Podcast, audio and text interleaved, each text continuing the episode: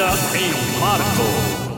De há uns tempos para cá que eu ando a sonhar com a imortalidade e acho que eh, se continuo a fazer o que faço, não a vou conseguir. Uh, daqui a 100 anos, quem é que vai dizer? Ah, adoro aquela edição do A Vida em Marco de maio de 2008 em que ele falou de uma foca que tentou violar um pinguim.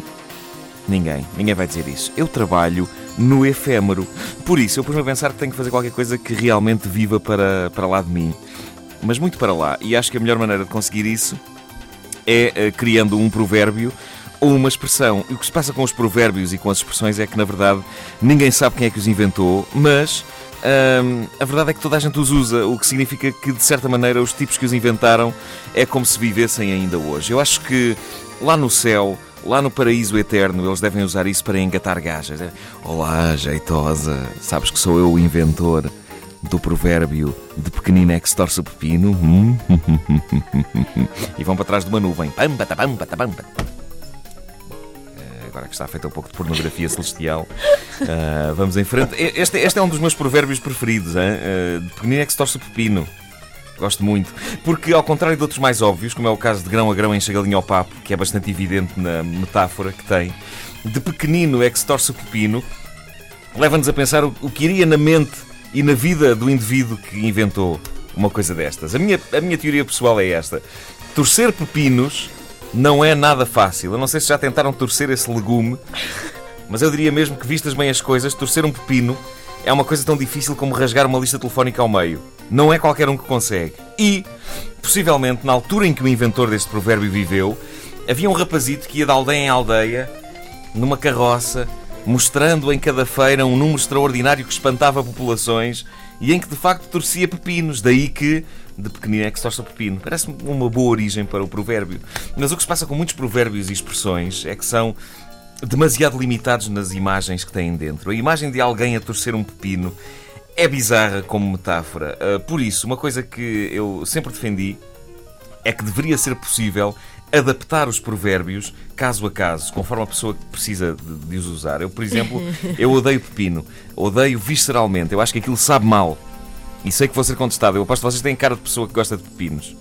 Hã? E confirma-se, eu gosto muito. Pois é, eu odeio. J'aime la courgette. Odeio pepinos, odeio pepinos, acho que aquilo sabe mal, sou obsessivo no que toca à não existência de pepino nas minhas saladas. Se estou num restaurante e alguém me serve uma salada com pepino dentro, eu pego num garfo, tiro as rodelas de pepino todas, dou-as a quem gosta de pepino e repara bem, ao ponto a que chega a obsessão, eu sou incapaz de usar esse garfo para comer o resto. Mas é pepino ou pepino? Pepino. Há pessoas que dizem pepino, mas são as, as pessoas que dizem selada. Eu gosto de pepino na minha selada. Pepino, selada, selada, pepino. Bom, da mesma forma que eu não gosto de pepino na comida, faz-me alguma espécie usar um provérbio onde o referido legume surge de forma tão preponderante. Por isso é que acho que deveria ser possível, não desvirtuando a ideia, cada um de nós encontrar a sua própria versão do provérbio. Tenho algumas sugestões, por exemplo, de rebento é que se torce o pimento. Oh meu Deus! De rebento é que se torce o pimento. De pirralha é que se torce o alho. De pirralhinha é que se torce a lentilha. um pouco forçada esta Essa, rima. essa não rima. Pois não. Mas é pelo som, cala-te. E depois temos aqui eh, uma variação um pouco mais fina que é no tempo em que ainda se usa babete é que se torce a courgette.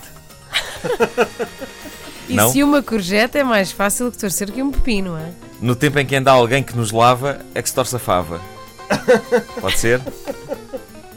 Mas enfim, este provérbio, apesar de tudo, não vê a sua eficácia depender do sabor do produto que é referido, que é o pepino. Mas há outros provérbios e expressões que o fazem e isso enerva-me. E o caso mais chocante é a lendária expressão sabe a ginjas. Uh, quantas vezes é que já dissemos na nossa vida ui, soube nem ginjas, ui, quando na verdade nem sequer gostamos de ginjas. Que ditadura vem a ser esta? Uh, pelo menos que se pudesse usar esse provérbio nos dois sentidos. Eu, por exemplo, eu não gosto de ginjas. Eu não antipatizo tanto com ginjas como com o pepino, mas não gosto. Ora bem, perante isto, será que posso usar a expressão sabe ginjas numa frase como, por exemplo, outro dia experimentei beber urina de porco, soube umas ginjas. Sem que a pessoa que ouve essa frase vá correr experimentar urina de porco. Porque eu não gosto de ginjas. Portanto, quando eu digo que experimentei beber urina de porco e que me soube a ginjas, o que eu quero dizer é que eu odiei de facto beber urina de porco. Só agora ligou o seu rádio e devo dizer que nunca na minha vida bebi urina, seja de que animal for, ok? Estamos aqui no domínio das eh, suposições. Mas uh, dão licença que usa a expressão sabe ginjas, sabe que nem ginjas nesse sentido, ou tenho, não gostando de ginjas, de me submeter a esta ditadura em que o saber a ginjas é automaticamente uma coisa boa. Hã? E é claro que todos os caminhos desta conversa nos levam a outra lendária expressão que é chamar um figo. Chamar um figo! Também aqui se parte do princípio, pela ideia da expressão chamei-lhe um figo, que o figo é forçosamente uma coisa boa. Pois, meu, eu lamento Mas, dizê-lo. mas o figo é bom. De novo aqui, tal como sucede com o pepino e com as ginjas, eu não gosto de figo! Mas Não o gosto. figo é bom, joga bem. Eu acho que eles quando inventaram isso ainda o figo não era nisto. quando inventaram esta frase. Ah, eu não, não gosto de figos. Vocês gostam de figos? Vocês têm cara de pessoa que gosta de figos. Gosto, gosto de ir aos Gosto. figos também. Vocês Gosto, têm casa de, cara de pessoa que gosta de figos, cara de pessoa que gosta de ginjas e, E cara de aqueles do pessoa que gosta de Algarve. pepino. Hum, Não, ginjas. Pepino Gosto não sou de grande fã. ginginha. De figos adoro. Eu não me Uhum. revejo nisto, eu não me revejo com o pepino, com as ginjas, com o figo. ginja não me também. revejo e estou irritado. E é por isso que quando eu gosto muito de uma coisa. ah, e isso me leva a usar essa expressão. Eu prefiro dizer: O quê? Deixaste um chocolate em cima dessa mesa? Olha, chamei-lhe um ananás. Porque eu gosto de ananás. Mas odeio figos. Toda a gente acha isto estranhíssimo. Diz, Chamaste um ananás ao chocolate, que sentido é que isso faz? Ah, suponho que chamar um figo a uma tablete de chocolate faça muito mais sentido, não é? Oh, senhores, tenham juízo, pá. Tenham juízo. Não ouviram desde o início? Querem ouvir outra vez? Ouçam esta rubrica em podcast. Antena3.rtp.pt Tenham juízo.